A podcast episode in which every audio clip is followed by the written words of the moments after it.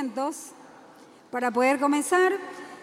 Quiero darle también la bienvenida a aquellos que hoy están aquí por su primera vez. Esperamos que hoy se sientan en casa, que se sientan a gusto.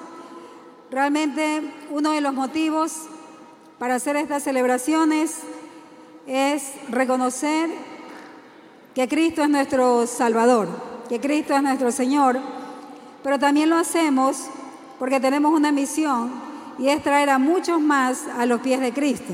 Entonces, si tú estás hoy aquí por primera vez, eres parte de nuestras oraciones, eres parte del motivo por el cual nos reunimos cada sábado. Voy a invitarlos, por favor, que se pongan en pie. Vamos a orar en esta noche, vamos a conversar con el Padre.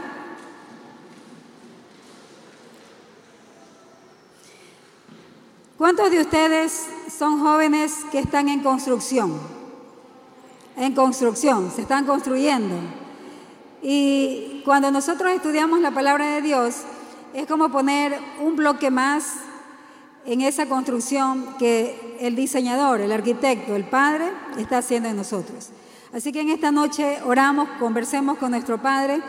Padre, te agradecemos porque tú tienes las mejores materiales para construir nuestras vidas, Señor. Gracias porque el plano está hecho, está diseñado por el mejor de los arquitectos que eres tú. Y Señor, gracias porque sabemos que tu diseño tiene un propósito y son propósitos de bien y no de mal para todo aquel que crea en tu nombre y que se alinee al camino que ha marcado tu Hijo Jesucristo. Gracias, Padre, porque estábamos en tus planes desde antes de la fundación del mundo. Te pido que hoy la palabra que nos ministras, que nos sirves, siga edificando. Señor, y tu palabra nos confronta con la verdad. Tu palabra es la verdad, tu palabra nos santifica y es tu palabra la que revela, la que conmueve y la que transforma corazones. Gracias, Padre. Te pido por aquellos que hoy están aquí por primera vez que sea tu palabra, Señor, afirmándose en sus corazones y que produzca el resultado por el cual tú estás enviando esta palabra. En el nombre de Jesús. Amén y amén. Amén. ¿Cuántos vivos están aquí en esta noche? Con vida. Tomen asiento. Estamos muy a la expectativa de la fiesta vida que se viene la próxima semana. Los que predican oscuridad quedarán esa noche vacíos porque nosotros que predicamos la luz veremos cómo el Señor se moverá en medio de nosotros. Tú eres parte de la fiesta vida. Llega esta noche, pero por favor no llegues solo. Llega con todos tus amigos, primos, parientes. No hay edad para aquellos que quieran llegar a esta fiesta.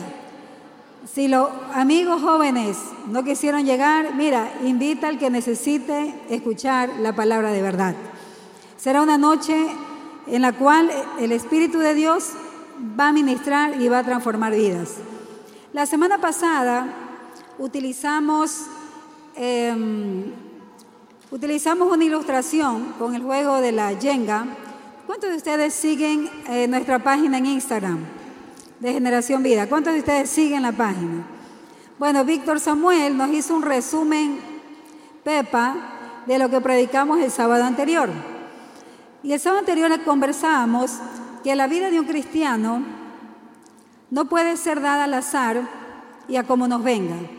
Que nosotros somos aquellos que toman el material que Dios nos ha dado para construirnos que la vida cristiana no se conforma solo en sentarnos a mirar lo que pasa por nuestros ojos, sino que el Padre nos llama y nos convoca a ser activos en ir edificando nuestras propias vidas. Ustedes que son jóvenes, algunos estudiando, otros solteros, otros con aspiraciones de matrimonio, están edificando sus vidas. El momento que decidieron qué estudiar, tomaron una pieza y decidieron ponerla alrededor de, la vida de ustedes. Las decisiones marcan y construyen tu vida. Hay decisiones que no son las mejores, pero cuando tomas una mala decisión y te vuelves hacia atrás, el Señor es capaz de reconstruir. Ese es el Dios que nosotros amamos y servimos. ¿Cuántas dicen amén? Un Dios de esperanza, un Dios que de las ruinas levanta y reconstruye. Nada lo puede sorprender a Dios. Él está muy interesado en tu vida. Hay un plan, decíamos que Él es el arquitecto y que diseñó un plan para ti. ¿Qué tengo que hacer yo? Fijarme en ese plan y que Jesucristo cuando vino a la tierra vino a marcar ese plan. Él dijo, yo soy el camino, ven por mis, por mis sendas para llegar al Padre. Decíamos, el nacer de nuevo es el inicio de una nueva vida, pero no es el todo, hay algo más para nosotros. ¿Cuántos se alegran de eso? Ustedes que son jóvenes, hay algo más para ustedes. Ustedes que están solteros, todavía están a tiempo ustedes de decidir correctamente. ¿Cuántos se alegran por eso? Estás a tiempo. ¿Sí? Por eso anhelamos en nuestro corazón que la palabra de Dios se haga tan viva en ustedes que cuando tomen la decisión, más la más importante, una de las más importantes, con quién van a casarse, sea una decisión tomada bajo el aval y el permiso del Padre. ¿Cuántos quieren hacer eso? Bueno, hay un camino trazado, nos toca a nosotros seguirlo. Habíamos dicho también que tenemos una meta clara.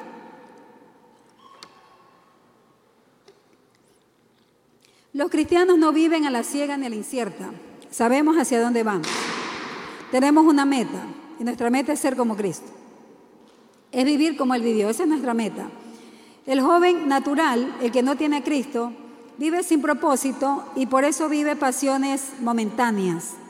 Por eso toma decisiones en base a sus pasiones, a lo que sus emociones le dictan, porque realmente no sabe hacia dónde va y da lo mismo las decisiones que tome, sin darse cuenta que en el camino Él se va destruyendo. Pero los que somos llamados a ser hijos de Dios, sabemos hacia dónde vamos. Por eso somos celosos de tomar las mejores decisiones. Por eso no tomamos decisiones a, la ciega, sino que pedimos el consejo de Dios, buscamos la palabra y buscamos la respuesta de Dios en oración. ¿Cuántos viven así? En oración. Antes de tomar una decisión, nosotros le consultamos al Padre, consultamos a nuestros padres, consultamos a nuestros guías espirituales y tomamos una decisión en base a lo que usted haya decidido. Eso es como vive un hijo de Dios, un joven de Dios. Tenemos una meta clara. Entonces, estamos en una carrera y tenemos que correr la carrera. No como una competencia a ver quién gana, porque todos queremos llegar a la meta. De los 140 jóvenes que hay aquí, todos queremos llegar a la meta. ¿Cuántos dicen amén? Ya, y esa carrera es, es constante. No es tanto quién llega primero, es la resistencia que tenemos. Pero de que llegamos, tenemos que llegar. Por eso es que la iglesia fue instituida para motivarnos unos a otros a llegar a la meta. La iglesia también fue instituida para que nosotros podamos ser eh, ayudados por nuestros hermanos mayores, para que nos aconsejen, pero también para que si hay que, exhortarlos, nos exhorten, sabiendo que ese llamado de atención o ese consejo proviene de un buen corazón el movernos todos a llegar a dónde? A la meta, que es Cristo. Llegar a la meta, llegar a ser como Él. ¿Por qué te estoy hablando de esto? Porque la vida cristiana demanda de planificación. Recuerda, demanda de construcción. No es al azar. Y es por eso que estamos llamados a tomar las mejores decisiones. Dos materiales que se nos ha dado para poder construir nuestras vidas y que son infalibles y que cuando construimos con ellos nuestras vidas, vienen vendavales, vienen pruebas, decíamos la semana pasada, y no caeremos jamás. Porque nuestro fundamento ha sido Cristo y hemos construido en base a la palabra, que es una material que Dios nos ha dado, su palabra y la oración. Tú construyes tu vida de esa manera y no van a caer jamás. Vendrán situaciones diferentes, pero tu construcción, tu vida no va a caer jamás. ¿Cuántos de ustedes lo creen así? Si no lo crees, tendrías un problema pero lo creemos porque la palabra de Dios lo dice. Entonces, para poder llegar al objetivo, tenemos que dejar los distractores, dijimos. Aquello que nos distrae, aquello que nos saca del camino, aquello que nos mantiene entretenidos y no nos permite llegar a la meta. Aquello que nos entretiene y van pasando dos años, cinco años, diez años y cuando te das cuenta ya no eres tan joven, ya las fuerzas no son las mismas y te fuiste quedando en el camino. Ves a tus compañeros de carrera y wow, ellos están mucho más adelante. Te has distraído en el camino. Pero tan bueno es Dios que si te distraíste en el camino, nuestro Dios es capaz de redimir los tiempos y que estos sean recuperados. Y lo que no pudiste hacer en 10 años, cuando reaccionas y llegas a los pies de Cristo, Él es capaz de hacer que ocurra en un año, según el plan que Él tenga. No es que es la norma y así va a ser, según el plan que tenga con cada uno de nosotros. Pero tenemos que evitar los distractores. Yo te pregunto, ¿qué es lo que no te está dejando avanzar en tu vida cristiana? ¿Qué es lo que no te permite llegar a la meta, a eso que alguna vez te propusiste? ¿Qué te ha distraído? ¿Qué te ha desalentado? ¿Qué te ha mantenido inerte en los caminos de Cristo? ¿Te has distraído tal vez? Y mencionábamos algunos distractores, como son las redes sociales. Decíamos que este mundo está diseñado para distraernos, para que escondamos lo que sentimos y los conflictos que tenemos por algo ilusorio, por algo que no es real, que son las redes sociales, por algo que no es cierto, por algo que muchas fotos mienten y que lo que predican es bienestar, es felicidad, pero que detrás de esa imagen o de la vida de esa persona, tal cosa que proyecta en una foto no es real, es mentira. Entonces vivimos distraídos sabiendo qué pasó con la vida de Shakira, si Piqué le dio o no le dio el divorcio y la nueva canción que ha sacado. Eso nos distrae y queremos estar ahí al día en el tema. Entonces las redes sociales son un distractor. Hay que saberlas manejar, hay que saberlas administrar, hay que saberlas tomar a nuestro favor y para favor del reino de Dios. Podemos utilizar las redes sociales, pero no permitir que ellas nos manejen a nosotros. Porque ese actuar del dedo pulgar cuando tienes el teléfono en tu mano es imparable. ¿A cuánto les ha pasado? Instagram. Y vas a ver qué está pasando. Y este dedito no para y nunca se cansa. La una de la mañana, una y media, es insaciable. Dice la palabra que el ojo nunca se cansa de ver. Y cuando te das cuenta te dieron las dos, dos y media, tres de la mañana, no oraste, no leíste la Biblia. Por eso sí, cuando dice, uh, hoy no leí, y te acercas a la Biblia, Creo que no abres ni el primer capítulo y comienzas ya a dormirte. Oh, ahí ya le dio sueño al niño, está cansado. Pero te aseguro que si vuelves a tomar el celular y vuelves a hacer este ejercicio, el sueño se va. Son distractores. ¿A cuántos de ustedes les ha pasado? Distractores. Y si no edifican, si no construyen, nos van a sacar del camino. Otro distractor mencionábamos que son los círculos de amigos, amigos negativos, amigos que no te suman, amigos que no edifican, amigos que son faltos de fe, que no te motivan ni te impulsan a continuar adelante, sino que te hacen retroceder. Otro distractor son relaciones tóxicas de parejas que no te llevan a ningún lado. Y otro distractor, decíamos, los negocios de este mundo, que nos pueden envolver, enredar, y cuando te das cuenta, los años han pasado pero somos como dice la Escritura, acuérdate de tu Creador en los días de tu juventud, antes que vengan los días malos, es decir, cuando ya las fuerzas no sean las mismas, cuando ya no veas bien, cuando ya caminar te duele la espalda, antes que vengan los días malos en los cuales digas, no tengo en ellos contentamiento. No hay mejor inversión en la vida de un joven de que se camine kilómetros buscando una dirección para poder consolidar a uno que llegó a generación vida. ¿Cuántos dicen amén? No hay mejor inversión que los zapatos se gasten predicando el Evangelio. No hay mejor inversión que si ese dedo se ejercita en WhatsApp, pero predicando las buenas nuevas a todos tus amigos. Invertir el tiempo. Distractores nos sacan del camino. Por favor, sé radical y no lo permitas. Y yo te quiero hablar el día de hoy de un distractor que no mencioné la semana pasada porque el tiempo no me dio, pero que Pablo lo describe muy bien y les invito a que abran sus Biblias en Primera de Corintios, capítulo 9, verso 24 al 27.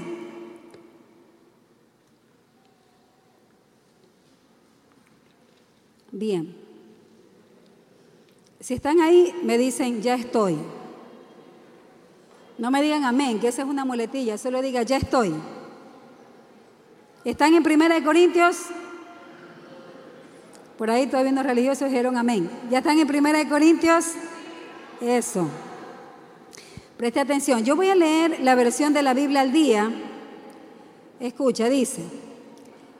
En una carrera, varios son los que corren, pero solo uno obtiene el premio. Corran para ganar, dice mi versión. Corran para ganar. ¿Quién se mete en una, en una carrera en una competencia y su objetivo no es ganar. ¿Quién? Todo aquel que compite lo que busca es ganar, triunfar. Por eso Pablo dice, corran para ganar. Verso 25, para ganar en una competencia uno tiene que abstenerse de cualquier cosa que le impida estar en las mejores condiciones físicas. Sin embargo, un atleta se esfuerza por ganar una simple cinta o una copa de plata, mientras que nosotros nos esforzamos para obtener un premio que jamás se desvanecerá. ¿Cuánto se alegra? Un premio que jamás se desvanecerá. Por lo tanto, corro hacia la meta con un propósito en cada paso. Peleo para ganar, no como la aventura, de esta manera peleo, no como quien golpea al aire, sino que como atleta disciplino mi cuerpo, lo trato con rigor para que aprenda a hacer lo que debe y no lo que quiere hacer. De lo contrario, corro el riesgo de que después de haber alistado a otros para la carrera, yo mismo venga a estar en condiciones y me elimine. O sea, Pablo describe muy bien cómo es la vida de un cristiano. Nos habla de una carrera, nos habla de una meta y nos dice cómo correrla para poder ganar. Yo voy a pedir, antes de continuar, a dos varones voluntarios, dos jóvenes voluntarios, dos jóvenes voluntarios.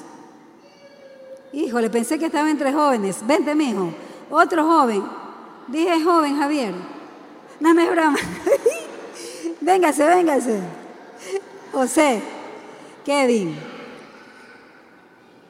Ok, miren, los chicos van a hacer esto. Les presento a Heidi y les presento a José. Un aplauso para ellos. Denle, denle.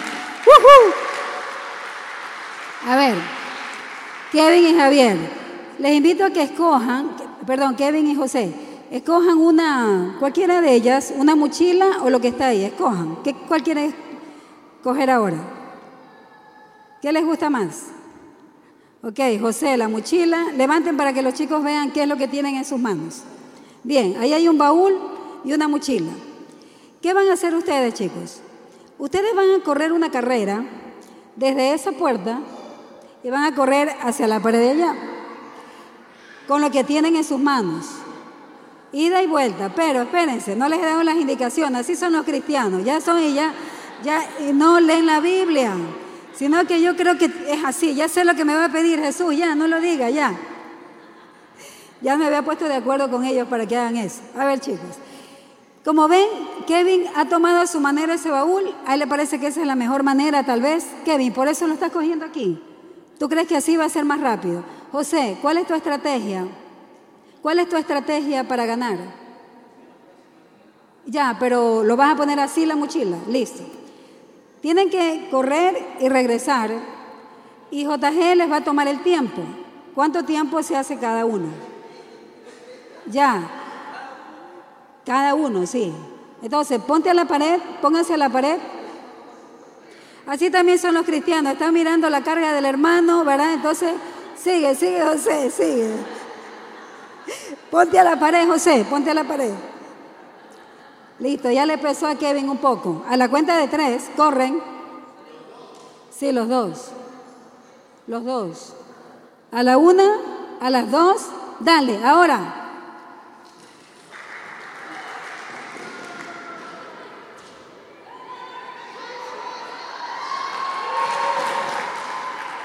Ok, listo. Espérame un ratito. José, José tocó la pared, ¿verdad? Kevin tocó la pared. ¿Cómo? Ah, no podía porque estaba muy ocupado. Listo. ¿Cuántos minutos hizo Kevin? Nueve segundos. ¿Y José? 10 segundos, por un segundo de diferencia. Listo. Dejen ese, esa mochilita ahí. Siéntense porque los voy a llamar después. Ya, tomen asiento. Después los voy a llamar. Respiren, tomen aire. Listo. A ver, veamos. Ellos nos han dado un ejemplo. Hicieron una carrera y Pablo dice, los dos como buenos varones, porque los varones tienen ese espíritu de, de competencia. ¿Sí o no? No se les dice competencia, pero ellos siempre están compitiendo, así los hizo Dios.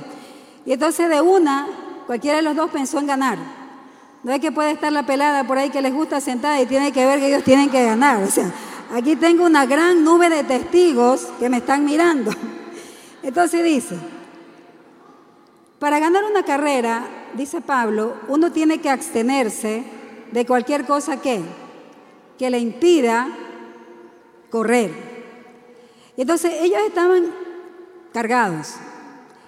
Ellos no estaban libres ni sus manos sueltas para correr. Yo sé que es obvio que si le quitamos el peso, ellos van a correr más rápido.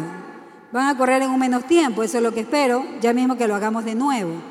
Pero cuando Pablo dice que debemos abstenernos de cualquier cosa que nos impida para estar en las mejores condiciones físicas, hubo un esfuerzo en ellos, hubo una meta, hubo un objetivo. La vida cristiana es así. Pero Pablo también nos exhorta y nos dice que nosotros debemos correr la carrera que nos queda por delante, pero si esa carrera es con un peso, es con una carga, no va a ser tan fácil de llevar. Y los cristianos muchas veces llegamos a, Cristo con muchos hábitos. Diga la palabra, hábitos. Hábitos que parecen mínimos, que no parecen importantes, pero que no nos permiten avanzar la carrera. Todos hemos llegado a Cristo con hábitos, malos y buenos. Y cuando nosotros hablamos de hábitos, son eh, eh, situaciones o costumbres que uno a veces lo hace incluso sin pensarlo. Pero Pablo dice, absténganse. Abstenerse quiere decir, quiten sus distractores porque este no les va a permitir llegar a donde ustedes quieren llegar. Y abstenerse quiere decir renunciar, quiere decir voluntariamente decidir dejarlo. Es como cuando ayunamos. Yo decido no comer, me abstengo de la comida. Y Pablo nos, motiva a eso. Corran a la meta, pero con un propósito en cada paso. El propósito de los chicos era llegar a la pared y volver, pero con el triunfo. Tenemos nosotros que correr cada día cada paso absteniéndonos de hábitos que no nos construyen, sino que nos pueden destruir. Eso es lo que Pablo nos dice. Hábitos, cuando venimos a Cristo cargados con ellos, y lo que Kevin y José llevaban, lo que representa es que ellos vinieron con hábitos. Préstame ese baúl, este JG, por favor. La mochila yo sé que está bien pesada, pero a veces venimos así a Cristo. Ay, quédate JG cargado, si he nacido de nuevo, pero ahora me queda una carrera que, que, ganar. Pero llego a Cristo con hábitos. No te estoy hablando con cargas, no te estoy hablando con pecados, sino con hábitos, costumbres que he heredado de mi hogar, de mi casa, y que como son tan diarios para mí, los considero normales. Y no los considero malos, porque son parte de mi vida. Los hago todos los días. Pero no te estás dando cuenta que esos hábitos no te permiten llegar a la meta. Entonces, dice Pablo que ninguno de ellos se enrede en tus pies y que no te permiten, no te permitan llegar a la meta. Si yo abriera esa, esa, aquí pon la mía, aunque no, si yo abriera este baúl, la verdad no sé qué hay adentro, no sé, mira tú, ¿ves? Pero puede ser el hábito, mira tú, que Dios habla ahí. Esto yo no he traído, esto es de aquí, José, ¿verdad? Esto estaba ahí en la oficina, la cogí, nunca te dije, disculpa, aquí está. Encuentro un gorro de playa que puede ser que para mí el hábito del feriado es irme a la playa. No, yo soy un líder en Next, oye, pero yo también tengo derecho. Dios también creó el sol, el mar. Entonces, ¿qué tiene de malo que yo me vaya a la playa? O sea, no, sí, yo me comprometí en un encuentro, pero oye, en el mar la vida es más sabrosa. Entonces tú dices, es el hábito, es algo de familia, pero tal vez no estás siendo responsable con lo que Dios te ha dado. No digo que ir a la playa sea malo. No estoy diciendo que irte en un feriado con tu familia sea malo. Estoy diciendo que cuando esto se vuelve un hábito común y recurrente, cuando Dios te ha llamado a una responsabilidad y tú no la cumples, a ver, ¿te va construyendo tu, tu liderazgo o tu llamado o está debilitándolo? Hábitos, ¿verdad? Aquí hay unos bombones, ¿no? ¿Qué es de la China esto? No. Bueno, acá tenemos hábitos en nuestra manera de comer. Mira cómo Dios habla hoy. El tuti. Hábitos en nuestra manera de comer. Dime, ¿cuáles son tus hábitos de comida? ¿Cuánta grasa comes? ¿Cuánta azúcar comes? Pero eso qué tiene que ver con la vida cristiana? Mucho. Porque construimos nuestra salud. Porque mi cuerpo no me pertenece. Mi cuerpo es templo de quién? Del Espíritu Santo. Entonces, si un cristiano está enfermo, wow, ¿cómo va a poder tener la vitalidad de servir a su Señor? Dios te necesita sano para poderlo servir. ¿Cómo puedo demandar de un joven que esté lleno de alegría y de gozo si está enfermo? Físicamente su salud no está bien. ¿Cuáles son tus hábitos de alimentación? ¿Cuántas te gastas en Burger King? ¿Cuánta Coca-Cola te tomas? ¿Cuántas bebidas energizantes tomas que están lastimando tu cuerpo? ¿Cómo estás de peso? ¿Cuántas veces estás saliendo a correr? ¿Cómo estás guardando tu cuerpo? Hábitos que no nos permiten llegar hacia dónde? A la meta, a la meta que es Cristo. Ustedes se imaginan a Cristo comiendo Burger King todos los días y Jesús tomando Coca-Cola que da miedo. ¿Ustedes se imaginan a Jesús así? ¿Se imaginan a Jesús fumándose ahí, dando una pitadita así mientras iba predicando el Evangelio? No, porque le haría mal a su salud. Hábitos. Veamos, disculpa, JG. Hábitos. Sigue hablando, Señor, que tus siervos escuchen. Esa soga, bueno. Esta ya la dejamos en el encuentro. ¿Cuántos dicen amén? Pero si no dejo los hábitos, se pueden convertir en ataduras. Ataduras, es decir, nos atan los pies no nos dejan avanzar a la vida cristiana. Y aquí yo podría encontrar también, ¿esto qué es? La farra. ¿Dónde te fuiste a la fiesta? Globo, farras. Listo. Bueno, la palabra de Dios es muy clara en muchas cosas, ¿no? Esto también es, ¿qué es? Globos también. Pura farra, ¿no? Entonces, fiestas que no nos edifican. No, pero mis amigos me invitaron, mis amigos, listo, vaya a la fiesta, dice que voy a predicarles. Claro, con semejante música y estridente y la bebida que está ahí, ¿en qué momento le predicaste? ¿Te edifica estar ahí? ¿Te construye o te destruye? ¿Y cuándo les voy a hablar? No, no lo cojas engallada, cógelo uno por uno. Invítalos a tomarte un helado, un café y cógelos de a uno no lo cojas engallada porque vas a ser objeto de burla si lo coges todo engallada. Tienes que ser sabio y tienes que edificar, tienes que construir en la vida de otros también. Entonces, llegamos a Cristo con esto, hábitos. Aquí me hubiera gustado encontrar, gracias JG, un control remoto. ¿Cuántas horas pasas en Netflix, en la televisión, película tras película? Pero no te culturizas, no te educas, si yo hoy día les preguntara a ustedes qué de, neural hay entre la guerra entre Ucrania y Rusia, ¿cuánto conocen de eso? ¿Y qué me interesa? Yo vivo en el Ecuador, pero estás orando por la paz, estás orando por las naciones, estamos orando por la nación de Israel, pero ni siquiera sabes cuál es la capital de Israel. Pero estás conectado en Netflix, estás construyendo tu vida. Jóvenes, no estoy hablando solo de un mundito espiritual que tú te has formado. Estamos hablando del ser humano íntegro, de un hijo de Dios íntegro. Hábitos. ¿Cuántas horas dormimos? Hábitos. ¿Qué tipo de películas ves? ¿Cómo son tus conversaciones con tus amigos?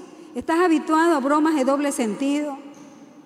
Eso para ti puede ser normal, pero no está correcto, porque la Biblia habla que en todo lo bueno, en todo lo amable, en esto debemos pensar. Es por eso que decimos, construimos con la palabra de Dios. Así vivimos los cristianos. Y así llegamos a la meta. Entonces, Pablo es claro en esto. Y dice eh, Pablo, vivamos absteniéndonos de todo lo que nos distrae de todo lo que nos impide estar en condiciones físicas. ¿Condiciones físicas qué? Espirituales. Sin embargo, dice Pablo en el, en el verso 5, un atleta se esfuerza para ganar una simple cinta o una copa de plata, mientras que nosotros nos esforzamos para obtener un premio. ¿La vida cristiana es de esforzarse? Sí. Pero hay cristianos que se sientan y no se esfuerzan y esperan los milagros que les caigan del cielo. Hermanos, el esfuerzo, la inversión en la oración, cuando tú quieres que algo ocurra, pero tú quieres hacer una simple oración y que Dios haga lo que tú le dices, así no se mueve en una carrera cristiana. demanda esfuerzo. A Cristo le demandó esfuerzo, morir en la cruz. La vida cristiana es de esfuerzo. Estamos en una carrera y el atleta se abstiene de mucho. Cuida su alimentación, es disciplinado, porque cambiar hábitos demanda de disciplina. Y la disciplina es hacer lo que debo hacer y no lo que yo quiero hacer. ¿Tiene un precio? Sí, pero hay que esforzarse. Eso es disciplina. Hago lo que tengo que hacer, no lo que yo quiero hacer. Cuando tú actúas así, de a poco, porque recordemos que la vida cristiana es paso a paso, tú vas formando hábitos en pequeñas decisiones, todos los días. Hoy yo decido, si te tomas 10 botellas de Coca-Cola en el día, tú dices, eso no me hace bien. Muchos gramos de azúcar estoy consumiendo en el día. No me voy a tomar 10 botellas de Coca-Cola, estoy diciendo, sino que me voy a tomar 9. Al siguiente día no me tomo 9, me tomo 8. Y al siguiente ahora son 7. Y vas bajando la dosis de a poco, de a poco, y voy avanzando hasta que se me forme un hábito. ¿Cuántos están de acuerdo conmigo? Y si no, lea su Biblia. Y en la palabra de Dios nos confronta esto. Dice más adelante Pablo, absteniéndose, ¿no? Y dice, por lo tanto, corro hacia la meta, con un propósito en cada paso. Chicos, no vivamos por vivir, sino que todo lo que hagamos tiene que buscarse un propósito. Si voy a salir a comer con mis amigos, ¿cuál es el propósito? ¿De qué vamos a hablar? ¿De qué vamos a conversar? Vamos a gozar, vamos a disfrutar, a reírnos, vamos a, contar lo que Dios ha hecho en nuestras vidas. Vamos a testificar, vamos a hacerlo. Disfrutemos eso. Voy a salir eh, en grupo, en, con mi nexo. ¿A qué vamos a hacer? Y, y cuál es el objetivo? Siempre busca un objetivo en cada decisión que tú tomas. Paso a paso. Y dice Pablo, peleo para ganar, no como la aventura. O sea, no como golpeando al aire. Hay cristianos que pelean al aire, no saben hacia dónde van, su objetivo de vida, no saben cuáles son sus dones, a qué los llamó Dios. Y están peleando, dicen, con el diablo, pero están peleando con ellos mismos. No podemos golpear como al viento. Un cristiano está claro, voy a la meta, sé cuáles son mis debilidades y voy a trabajar en mis debilidades. ¿Detectan ustedes sus debilidades? Es lo primero que tienen que hacer detectarla. En esto yo soy débil, voy a trabajar en esto. Voy a armar estrategias para no volver a caer en la tentación. Pero sobre todo, tengo que orar. Pero sobre todo, no puede ser en mis fuerzas, sino en el poder del Espíritu Santo de Dios. Por eso es que la mejor material que nos ha dejado el Padre es la palabra de Dios y la oración, en la cual yo voy a construir mi vida. Tenemos que correr para ganar. Y dice Pablo, yo no peleo como quien golpea al viento, sino que yo trato con rigor para que mi cuerpo aprenda a hacer lo que debe hacer. Pero tú estás que ora para que Dios haga todo. Dios, sácame de esta. Dios mío, si tú quieres, abre puertas. Y si no es de ti, cierra puertas. No, el Señor está esperando que tú tomes decisiones por amor a Él. Decide por amor a mí. Decide para agradarme a mí. No esperes que yo lo haga todo. Alguna vez el padre se encuentra a Moisés orando cuando era tiempo de actuar y le dijo el padre a Moisés, ¿qué haces Moisés orando? Levántate y dile al pueblo que camine. Hay cosas por las que no hay que orar, hay cosas por las que hay que actuar. Aquí esperando que Dios me confirme si debo ser keeper. O sea, ¿qué tienes que orar? Solo párate en la puerta y ven a servir a la casa de Dios. Aquí orando para que Dios me confirme si tengo que ofrendar y tengo que diezmar. No tienes que orar para eso. El Señor nos dice, hazlo, háganlo. O sea, jóvenes, a veces hablamos en contra de, de grupos que tú dices son religiosos, pero nosotros mismos vivimos como religiosos, pidiendo a cosas cosas a Dios que realmente están fuera del contexto bíblico. Cuando realmente lo que tenemos es que afrontar la situación en la que vivo, arrepentirme, tomar decisiones y seguir adelante, seguir la carrera que me queda por delante. Entonces dice Pablo, yo le hablo a mi cuerpo. Mi cuerpo no me domina a mí, sino que yo le digo lo que tiene que hacer. Es así como debemos vivir y es así como vamos a llegar y a la carrera y a triunfar. Dice Pablo más adelante, De lo, dice, golpeo al aire, sino que como atleta disciplino mi cuerpo. Lo trato con rigor para que haga lo que debe hacer y no lo que quiere hacer. Entonces, tenemos que correr para ganar. ¿Cómo hacemos eso? Absteniéndonos. Cada uno de nosotros sabe cuáles son nuestras debilidades. Comienza a abstenerte para que las debilidades no te dominen a ti, sino que tú puedas vencer en el nombre de Jesús, viviendo como Él espera que tú vivas. Tenemos que soltar hábitos, tenemos que soltarlos para no solo caminar, sino para correr. Tenemos que ser radicales con esto. Pablo dice, disciplino mi cuerpo. Te pregunto, ¿qué hábitos tienes tú en tu vida que no te permiten avanzar? ¿Qué hábitos? Que has visto normal, pero no son correctas. Que el Espíritu mismo de Dios te dice, no, porque no te construyen. Algo tan simple, ¿cómo estás alimentándote? ¿Cómo estás tratando tu cuerpo? ¿Hace cuánto que tienes una dolencia en tu cuerpo y no visitas a un médico para saber qué es lo que está pasando contigo? ¿Cómo está tu actividad física? ¿Cómo te entrenas? Los ejercicios físicos ayudan tanto a un joven a disipar toda adrenalina, a que tu nivel hormonal sea controlado, a que tu mente esté ocupada. Hacer ejercicios te ayuda a dormir profundamente, o sea, a ejercitar tu cuerpo. Tu cuerpo es templo del Espíritu de Dios y eso muchas veces lo tenemos a menos, porque solo hablamos del ámbito espiritual, pero Dios nos manda a hacer hacer en nosotros una, una construcción integral en todo, no solo en lo espiritual, sino también en lo físico, en nuestra manera de pensar, emocionalmente. ¿Qué hábitos te han desviado del camino? ¿Qué hábitos te tienen paralizadas? Dios hoy quiere que tú rompas. ¿Cómo empieza a romper los hábitos? Identifícalos. Confróntalos acéptalo, porque a veces uno se niega y dice, no, no, no, eso no es todos los días, no es así. Afróntalo, reconócelo, arrepiéntete y sigue el camino. Porque, jóvenes, en el camino sí, vamos a tener tropiezos, pero lo importante aquí es identificarlos, arrepentirse, reconocer y avanzar. No quedarme estático, avanzar.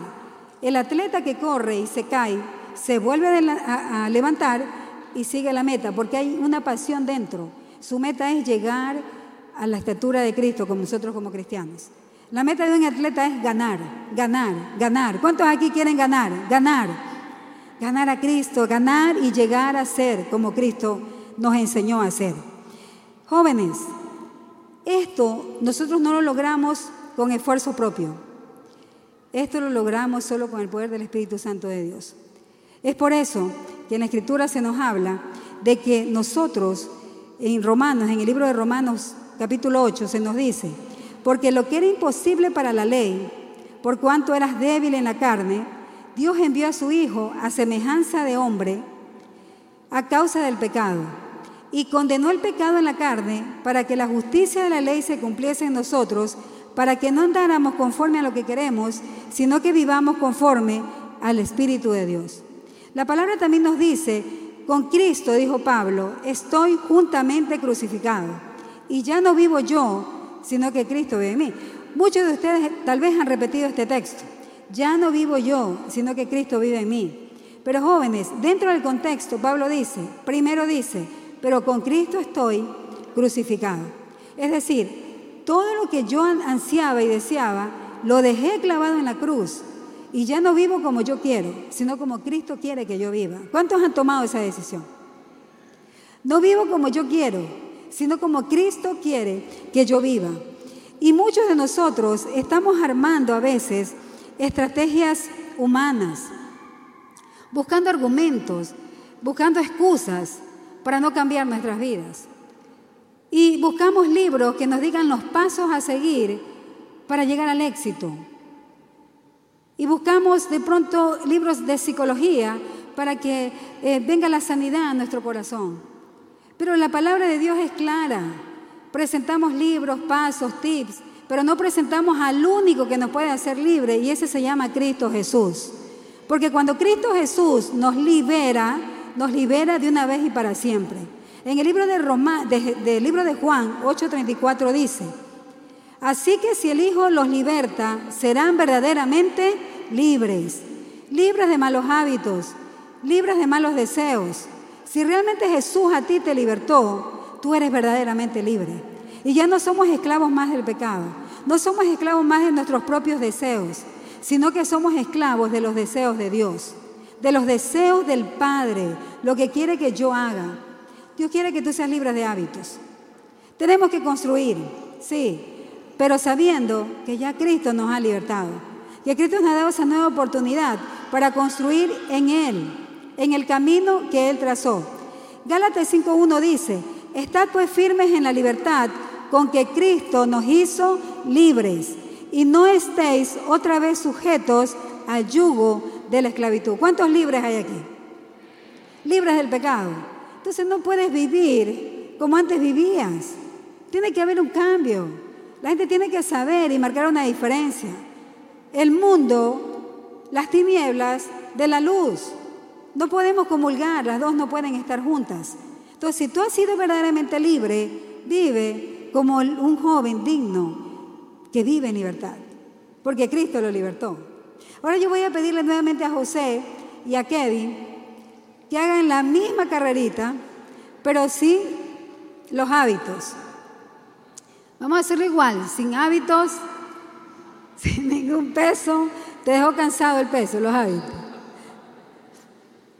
Y vamos a tomar los tiempos, ya sin el peso. Dale la revancha. Vamos, José. Apoyen a su, a su atleta, a su atleta que creen que pueda llegar. Vamos, a la cuenta de tres, vamos José. Dos, uno, ahora.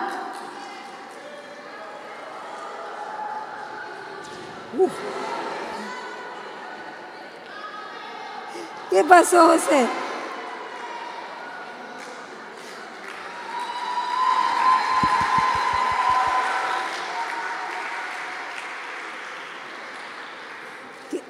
José, que estás mal con...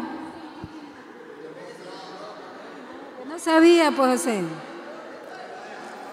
Ya, ya. Mire, aún así, mire cómo Dios predica, ¿no? O sea, como el Padre. Aún en la enfermedad, aún en el dolor, el atleta tiene que seguir. ¿Cuántos dicen amén? Eso. Aún en la enfermedad. Bien, José.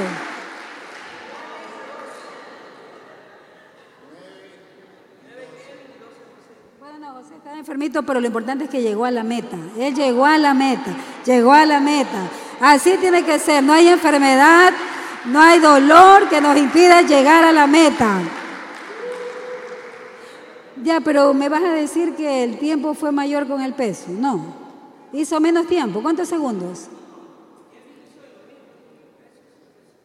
Ah, no puede ser. ¿Sí? Tienes que redimirte, vamos, de nuevo. Vamos, rapidito.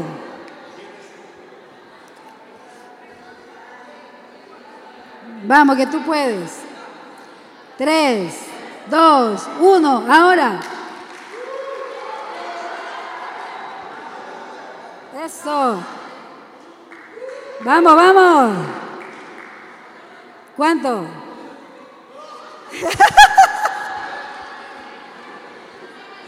¿Sabe qué, Kevin? Vamos a orar por ti. Ven para acá, hermano. Gracias, Kevin. Muy amable. Gracias. Bueno. Bueno, porque las cosas del Espíritu se disciernen en el Espíritu. El mensaje. Despojémonos. Para terminar.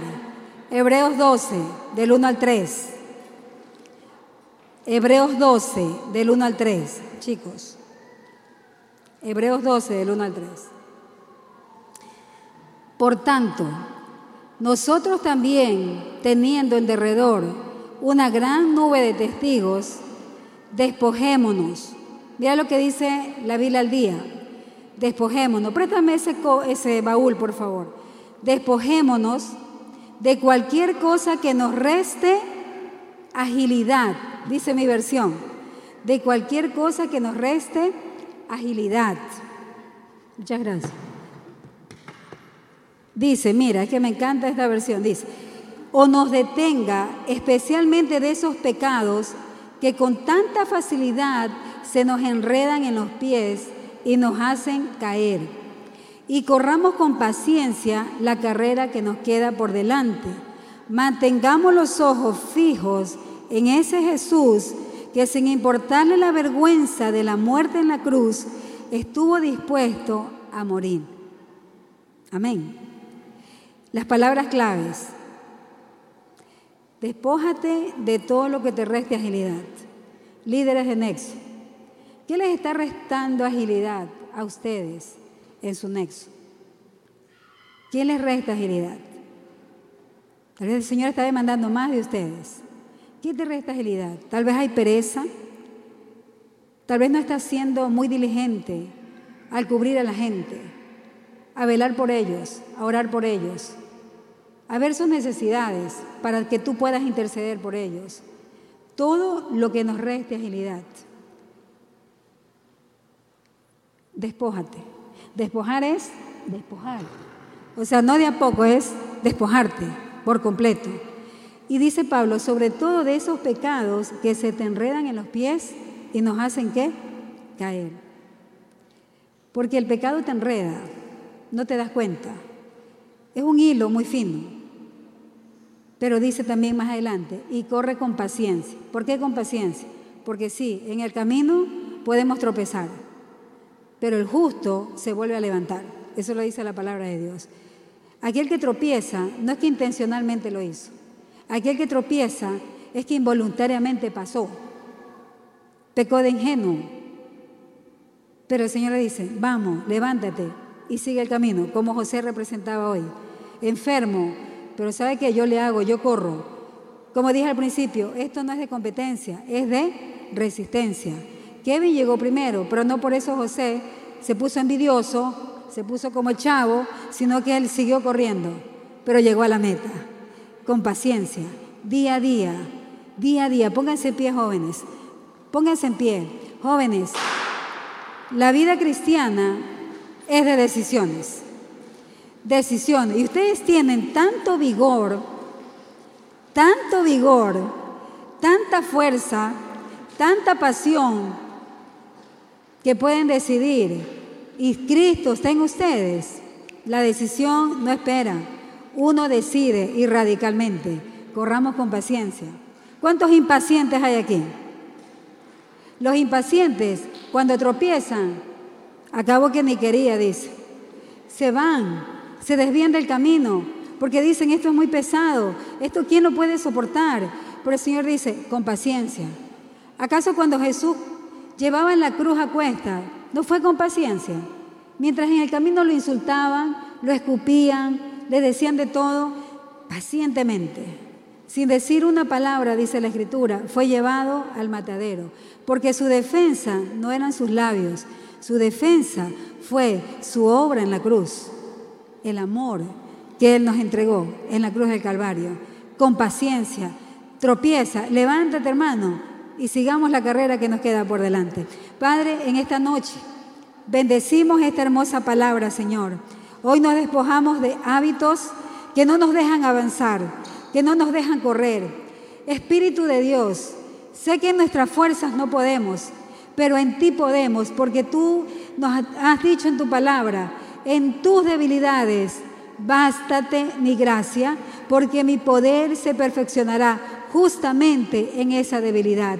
Padre, pero nosotros no nos dejamos vencer por nuestras debilidades, sino queremos así como Pablo nos aconseja, despójense, despójense.